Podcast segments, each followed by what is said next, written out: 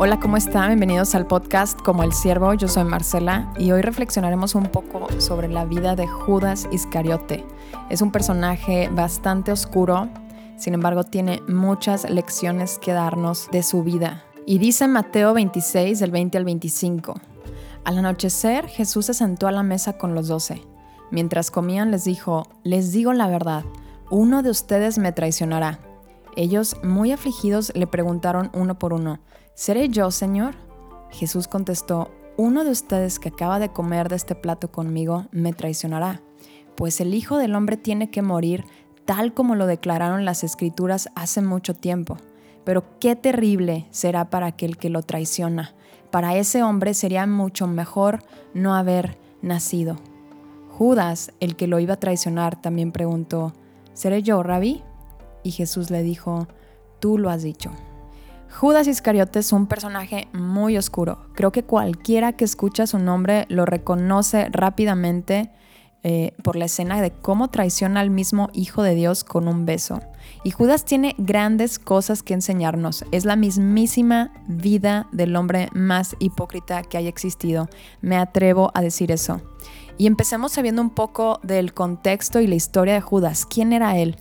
Eh, Judas, de hecho, fue elegido por Jesús cuando comienza Jesús un ministerio y lo elige a él como uno de los doce discípulos. De hecho, Judas no era Galileo como los otros y esto lo sabemos por los derivados de su apellido, eh, que en hebreo es muy posible que él viniera de Keriot Hezron, que es un pueblo humilde en el sur de Judea. Y sin embargo, esto lo hacía un poco distante de los demás discípulos, porque no era Galileo. Ahora, el llamado de Judas no está registrado en las escrituras y sin embargo es obvio, como los demás discípulos, que decidió seguir a Jesús voluntariamente. Y quiero mencionar este punto muy importante, ¿sí? Eh, sobre todo de la historia y en el contexto que se encontraban los discípulos. Los discípulos vivían en un tiempo de una expectativa muy grande del Mesías. Eh, como la mayoría de Israel, se esperaba que el Mesías viniera y derrotara a los enemigos de ellos, los romanos, los extranjeros, y que restaurara el reino de Israel. Y al ver obviamente a Jesús como un hombre con poderes tan extraordinarios, era obvio que alguien como Judas se sintiera atraído hacia Jesús. Sin embargo, lo que podemos leer de los evangelios y concluir es que Judas no se sentía atraído por Jesús en un sentido espiritual. Él estaba interesado por el beneficio propio que podía darle a Jesús. De hecho, había ambiciones egoístas, mundanas, avaricia y codicia. Él nunca eh, se sintió atraído hacia la persona de Cristo, nunca abrazó por fe las enseñanzas de Jesús, su corazón nunca cambió, es más, nunca entregó su corazón a Cristo. Seguía a Cristo hipócritamente para su beneficio personal, para ver qué podía conseguir de él. Y ahora metiéndonos en el contexto que les mencioné de la época en los que vivían los discípulos, en el corazón de Judas definitivamente debió de haber desilusión. ¿Por qué? Como les decía, esperaban que Jesús o que este Mesías derrotara a los enemigos de Israel. Y el simple hecho de que Jesús no cumpliera las expectativas y ambiciones personales de los discípulos, es obvio que dentro de Judas un hombre que lo seguía por un beneficio personal hubiera en él mucha desilusión. Y nos damos cuenta de la naturaleza de los discípulos, como lo dice en Mateo 19, 27. De hecho, ellos habían seguido a Jesús eh, con una esperanza de que fueran recompensados en la tierra. Y claro que serían recompensados, pero en el reino venidero.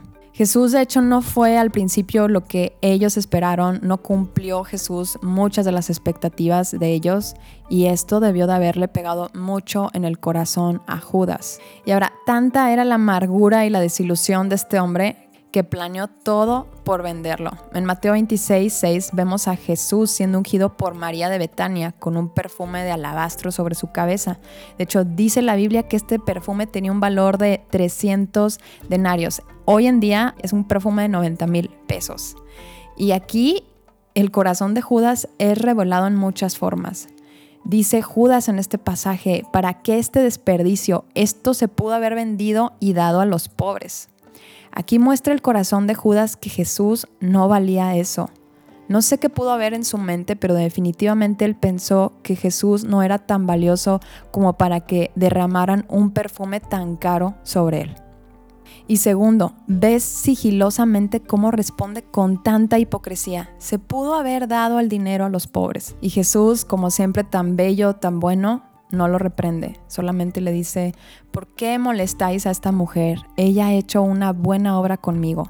A los pobres siempre los van a tener con ustedes, pero a mí no siempre me tendrán.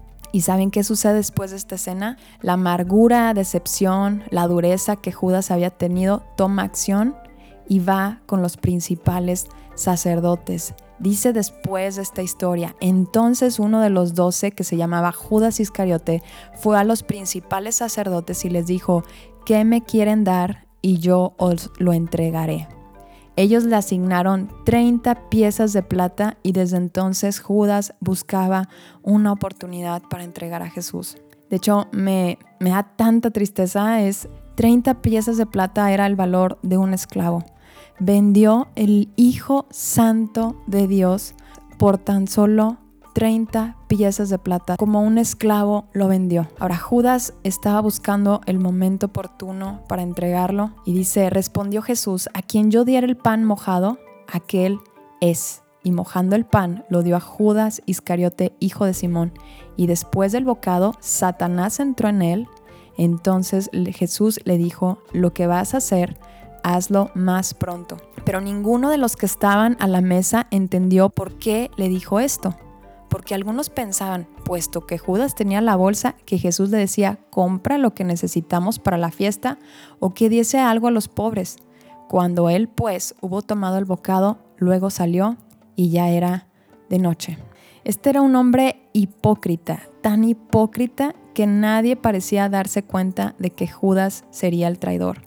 Tan experto era en su hipocresía que engañó a todos los discípulos excepto a Jesús. Judas entonces entrega a Jesús con un beso. Dice, mientras él aún hablaba, se presentó una turba y el que se llamaba Judas, uno de los doce, iba al frente de ellos y se acercó hasta Jesús para besarle. Entonces Jesús le dijo, Judas, ¿con un beso entregas el Hijo del Hombre? Un beso es una señal de afecto, de ternura, de respeto e intimidad. Estos afectos eran fingidos por Judas. Ahora, Judas no actuó en un momento de locura, solamente había estado esperando la hora oportuna. ¿Y qué había estado esperando Judas según Lucas 22.6? Jesús era un hombre muy popular.